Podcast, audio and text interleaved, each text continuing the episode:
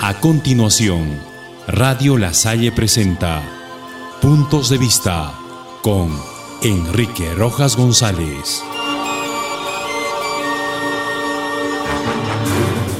¿Qué tal amigos? La historia de la humanidad nos muestra cómo las culturas más florecientes que se forjaron en el mundo entero tuvieron como base la sabiduría de los hombres y mujeres más viejos, porque indudablemente ellos son depositarios de todo el bagaje cultural que una comunidad tiene. Para nadie es raro que cuando alguien tiene una duda o desconoce algún aspecto que lo obliga a mostrar una actitud vacilante, acude de inmediato al que ostenta la mayor cantidad de años vividos, dicho sea con mayor precisión, al más viejo.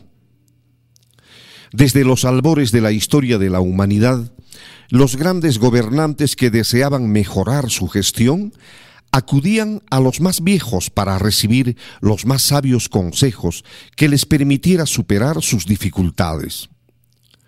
Y es que la edad de las personas no puede ser considerada como una debilidad ni una amenaza, sino todo lo contrario. Es desde todo punto de vista una fortaleza que todos deberían aprovechar. ¿Quién mejor que aquel que ha vivido mucho para irrogarse el derecho de dar un consejo, una enseñanza? ¿Quién mejor que el anciano de la comunidad para darse la libertad de indicar qué camino a seguir? Cuando la duda invade nuestras decisiones, solamente la estrechez mental de algunos personajes podría menospreciar lo que realmente vale la experiencia del hombre o la mujer con más años en una comunidad. Solamente la mediocridad de algunos podría subestimar el valor que tienen nuestros viejos, menospreciándolos de tal forma como si la eterna juventud fuera patrimonio de los mediocres, como si no fuéramos a envejecer todos con el paso de los años.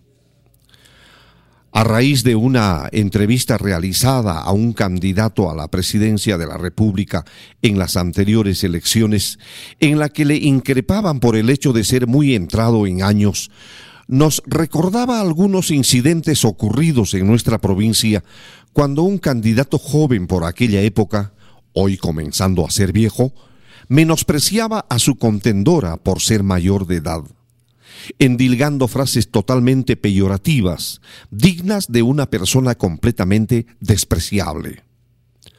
Esto solamente puede caber en los pobres de espíritu que creen lanzar un insulto cuando utilizan la frase viejo o anciano, sin darse cuenta que al pronunciarlo están condecorando a la inteligencia, a la experiencia y al saber. Los pueblos más grandes o las aldeas más humildes tendrán siempre en su seno a hombres y mujeres poseedores de las más grandes experiencias que podrán contarlo a las jóvenes generaciones y éstas a su vez a las que vienen, completando con ello el círculo de la vida. El paso inexorable de los años es algo a lo que nadie podrá evadirlo por más que lo desee vehementemente. Es de inteligente saber valorar la edad, la experiencia y la sabiduría de las personas, ya que sin ellas los dilemas que la vida plantea no podrían ser fácilmente resueltas. A ellos nuestra reverencia y nuestro respeto, recordando siempre que la edad es sinónimo de fortaleza y no de debilidad. Hasta mañana.